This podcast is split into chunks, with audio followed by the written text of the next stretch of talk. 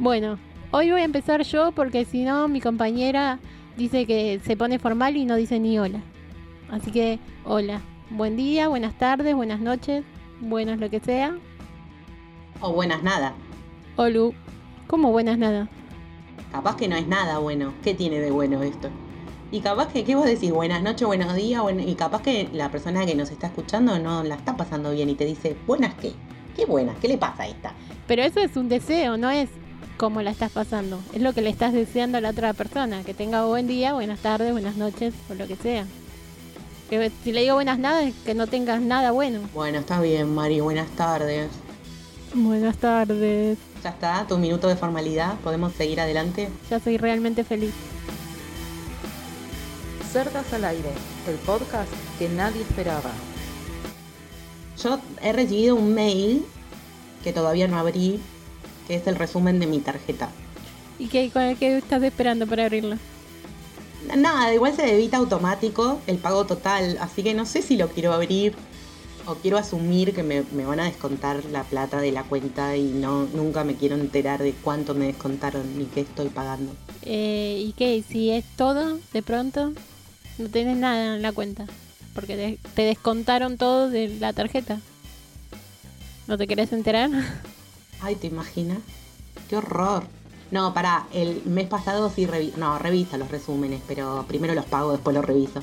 Eh, el otro día, el mes pasado, me di cuenta de que me estaban descontando, me habían cuotificado el total de un pago por una resolución del Banco Central. Este es un servicio para la comunidad, presten atención. Salió una resolución del Banco Central que el resumen de abril y el de este mes, que no me acuerdo si es el que cerró o el que va a cerrar, decidió el Banco Central que te lo cuotifica con un 43% de recargo, porque por las dudas vos capaz que no lo podías pagar, entonces te hacen nueve cuotas de tu resumen y te ponen un recargo del 43%. Ah, unos amigos bárbaros. Una maravilla la decisión que tomó el mercado central, sí, un desastre. Entonces pueden llamar al banco y decirles que no les cuotifiquen y que les cobren el total del resumen. Yo tuve que hacer eso, pero pagué tres cuotas que se me escaparon porque me di cuenta la tercera con el 43% de recargo. 43% de recargo, se van a la mierda. Es un montón. Pero, ¿viste por qué primero hay que mirar y después pagar? Bueno, está bien, tenés razón. Ahora voy a abrir el resumen. Yo por eso no tengo cosas en débito automático. Lo que pasa es que yo me olvido de pagar y después se me genera deuda y se me generan intereses por olvidarme de pagar. Ah, no, no me pasa eso porque eh, no soporto las deudas. Entonces estoy ahí como re pendiente de cuándo tengo que pagar las cosas. Pero también soy una abuela que piensa que todo el tiempo me van a robar si pongo en cosas en, en débito automático y me van a cobrar cosas que no son. soy mi abuelo diciendo no porque te van a estafar. Y no, no te gusta el cajero ni la tarjeta de débito. No, no, bueno, eso no tengo problema, pero no el débito automático.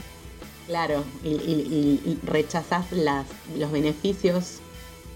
No, no, todavía no logré confiar en el débito automático. Yo implementé muchos servicios digitales ahora en cuarentena y... ¿Cómo qué?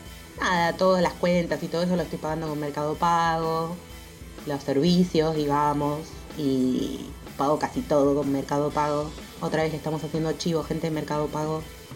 Me da como una sensación de impunidad, como que me puedo comprar cualquier cosa, total la plata no pasa por mis manos. Y es un peligro. Claro, bueno, no, no, yo igual lo hago con el home banking. Pero eh, lo hago yo. Me ocupo de hacerlo. Pero no, bueno, todavía no, no tomé coraje para poner cosas en débito automático. Cerdas al aire, escuchanos en Spotify. Eh, ¿Sabes que la otra vez me estaba acordando de que yo jugaba a hacer programas de radio? Bueno, yo grababa, grababa programas de radio, me juntaba con una amiga de la primaria y grabábamos programas de radio, hacíamos locuciones, teníamos una temática, pasábamos música, porque teníamos eh, un reproductor de, de un pasacassette, pero que tenía para grabar, ¿viste? Entonces vos pasabas en uno y grababas en el otro. Y hacíamos programas de radio que nos quedaban grabados en cassette, mirá ya jugaba esto, jugaba esto que estamos haciendo ahora. Yo jugaba pero menos pro. porque no tenía tantas cosas. Hablaba un poquito y bueno, listo, ya había terminado. Claro. No, no, yo lo hacía como reproducción, hacíamos. Claro, re bien. No tenía nadie que me siguiera tanto la corriente. Y por ahí si lo hacía sola, como que me terminaba aburriendo, porque todo sola, todo lo hacía sola, entonces no, a mí me aburría. No, es un plomo, claro. Eh, me, acordé, me acordé cuando hablábamos de grabar y de que yo le pedí a mi tío que me grabe las cosas, que una de las cosas que me grabó fue el recital que hizo Ricky Martin en la 9 de julio. Ah, Año 96. Lo acabo de googlear porque no me acordaba, yo pensé que era 94. Año 96. Y después me pasó el VHS. Eh, para la gente que no sabe lo que es el VHS, googleenlo. Les pasa por jóvenes. Y lo tenía tan visto que ya con mi hermana nos sabíamos todas las coreografías, todas las canciones, todo como el tono que usaba al cantar, las caras, los gestos que hacía, todo. Y después empezó como a estirar la cinta, entonces había momentos en que se veía horrible de tantas veces que lo había visto. claro. Y mm, eso fue porque logré que me lo graben en compensación porque no me dejaron ir. Claro. Bueno, pero seguro si ibas no veías nada porque estaba hasta el estaba llenísimo. Lleno de gente, olvídate, estaba lleno de gente. Era. Era increíble la gente que fue. Mi hermana fue y se desmayó. No. Sí, mi hermana también era fanática. No sé si quiere que lo diga, pero yo lo estoy diciendo. Ah, y se desmayó.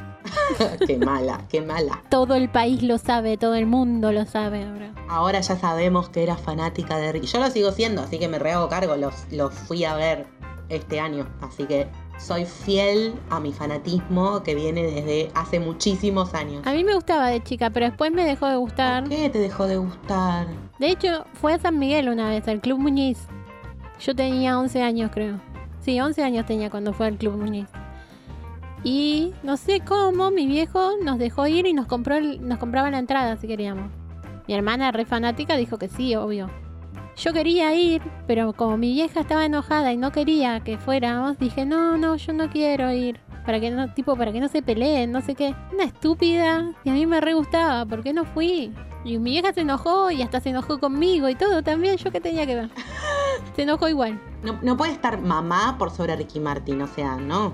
Está Ricky Martin primero, obviamente. Eh, bueno, no sé, en este, bueno, en este momento sí, porque por lo menos está más vivo, pero... Eh, no sé, tampoco era tan fanática en ese momento. Bueno, yo no lo fui a ver en ese momento, pero después sí, cuando ya fui adulta y me pude comprar mis propias entradas y bancarme eh, sin chistar, hacer filas kilométricas durante horas, eh, lo fui a ver. Pero en ese momento no me dejaron ir, entonces la negociación fue, bueno, le pedimos al tío que te lo grabe. Y me lo grabaron y después lo pude ver un montón de veces. Estuvo bien, me parece que estuvo bien. Sí, sí, creo que en un lugar así es preferible grabado que ir a verlo. Sí, no sé, me, me gusta vivir las dos cosas. Yo después miro los videos de los recitales a los que asistí y me gustan las dos cosas. Igual, por ejemplo, una de las veces que fui a verlo, No, no, no, pero un, un recital, digo, sí, está bueno. Y siempre es mejor el recital que lo grabado, no es lo mismo. Pero en un lugar así como fue el 9 de julio, que había tanta gente y al final en general estaban tan lejos porque para estar cerca tenías que ir súper temprano y te aplastaban y todo, era a ese lugar en particular me refiero a que me parece que era mejor grabado que cualquier otro recital, te digo, no, es mejor ir al recital. yo fui a un recital de Ricky hace unos años que dio a beneficio de no me acuerdo qué, que tenías la opción de comprar la entrada o de ir gratis eh, si donabas algo. No me acuerdo bien cómo era el tema. Y yo compré la entrada, eh, porque ahora soy pudiente. Claro. compré la entrada, pero había toda una fila de gente que estaba eh, para entrar gratis, que estaba desde hacía 10 días acampando. Ay, no, eso nunca lo entendí. 10 días haciendo fila para entrar. No. Tengo que ir 10 días antes, tengo que ir un día antes para entrar a un recital, no voy. No me importa que, que sea así, venga No, Dios, no, baje no. Dios del cielo y es para verla a él. No, olvídate. Si tengo que ir un día antes, no voy. Había carpas armadas, todo, o sea, estaba todo reorganizado y había no sé cuánta cantidad de fila. Y lo peor fue que para ese recital nos quisieron hacer entrar a las personas que habíamos pagado la entrada antes, porque eran entradas VIP, nos querían hacer entrar antes por la misma puerta que estaba toda la gente haciendo fila hacía 10 días y casi nos comen el hígado cuando queríamos entrar. Y claro. Y sí, ¿cómo vas a hacernos pasar por la misma puerta? O sea, horrible toda la gente que está haciendo la fila hace un montón de tiempo, ver cómo le pasan por enfrente. Ni, ni daban, no, me pareció horrible eso. Claro, pasás y le sacas la lengua encima. Lero, lero. Ah, mira, yo paso. No, horrible. Bueno, No, horrible. igual no había otra forma de entrar, pedimos que nos hagan entrar por otra puerta y nos dijeron que no y mm, nos hicieron entrar por ahí. Y sí, claro, nos abrieron primero a, a esa, esa cantidad de gente que había comprado la entrada, nos, nos abrieron primero las puertas y obviamente quedamos más adelante. Igual en ese recital me banqué, estuve tercera fila, pero me lo banqué 10 temas y me tuve que correr porque todas las pibas que entraron conmigo a ese sector se habían desmayado ya. No. Y sí, hacía un calor terrible, estábamos paradas hacía 8000 horas y nada, y me fui, me corrí y me quedé en un costado. Lo lamenté en el alma, pero me iba a terminar desmayando yo también. No, sí, obvio. No, no. Eso es lo malo de. Yo estuve en uno solo, llegué a la valla y duré creo que cuatro temas y tuve que hacer que me, eh, que me saquen para ir más atrás. Pero fue el único que pude llegar a una valla. Sí, es un tema, a veces está medio idealizado lo de ir a un recital, está bueno, a mí me gusta mucho.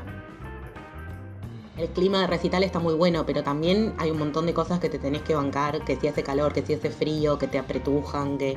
Nada, tiene, tiene sus pros y sus contras. Para mí son mucho más los pro que los contra, pero. Sí, sí. No sé, a mí me pasa que yo que voy más a, a recitales de rock y a muchos así metaleros, que la gente suele pensar que ahí se arma quilombo, que son cualquiera y nada que ver. Nada que ver, porque se cae uno y se abren todos y lo levantan. Siempre están como re atentos a esas cosas. Lo vi un montón de veces y lo viví en carne propia. Sí, es un ambiente mucho más amistoso de lo que se cree. Claro. Y he escuchado peores cosas de recitales tipo de Luis Miguel y Ricky Martin. Olvídate, en un recital de Ricky Martin te caes y las fans te pisan la cabeza. O sea, una menos, dicen. Joya, correte, no ocupas lugar, salí de acá. Tampoco voy a idealizar a los metaleros porque no. Pero sí he tenido buenas experiencias siempre y he visto cosas así buenas con otras personas. Por eso, no sé, no me puedo quejar de los recitales.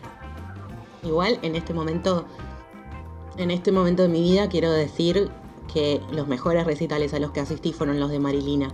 Bueno, pero eso es muy subjetivo. Obvio, todo es subjetivo. Pero, ¿Por qué? A ver, Porque la amo, porque estás muy enamorada. la amo Marilina. Marilina, quiero confesarte mi amor en este podcast. Mirá si lo escucha. Tiene que saberlo. Lo va a escuchar, lo va a escuchar. Sí, tiene que saber lo que la amo. No me importa nada, te amo, Marilina. La amamos.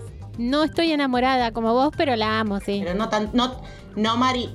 No, Mari no te No, no, tanto no. como yo. No la escuches, yo te amo más. Sin dudas no la amo tanto como vos, eso seguro. Está bien, que quede claro, por favor. Acá la, la cerda fanática de Marilina soy yo.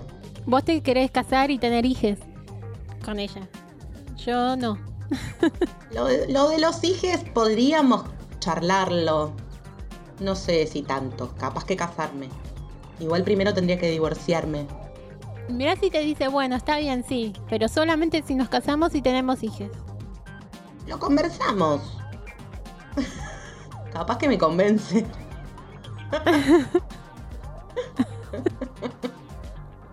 Bueno, pero el divorcio además se hace rápido. Cuando uno quiere hacer el divorcio se Y si es hace. para casarme con Marilina, lo, lo empiezo mañana. Si no, no sé, por ahí justo en viudas, qué sé yo. Pasan tantas cosas en el mundo. Sonó muy turbio eso. Sonó muy turbio. Sí, era la idea. Ah, ok, ok. Bueno, sí, en una de esas enviudo. Qué Niño. casualidad. Ay, justo, justo. Marilina, estoy disponible. Ay, espero que nunca escuche esto, por favor, que no lo escuche nunca. Sí, sí, lo va a escuchar y vas a ver que te va a responder. Bueno, eh, yo creo que esto ya solo puede bajar la calidad. Ya nada puede mejorar después de hablar de Marilina. Así que mejor lo vamos a dejar acá. Es un buen momento para retirarse. Sí, me parece que sí, porque es así como en la, en la cresta de la ola. Frase que nunca nadie dijo.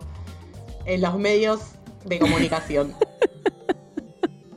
La acabo de inventar, ¿la habías escuchado alguna vez? ¿Viste que solamente podía empeorar? ¿Viste? ¿Viste? Después de Marilina ya nada va a ser igual. Bueno, como a mí me gustan las formalidades, soy la reina de las formalidades, de los protocolos. ¿Querés que nos despidamos? Sí, nos vamos a despedir.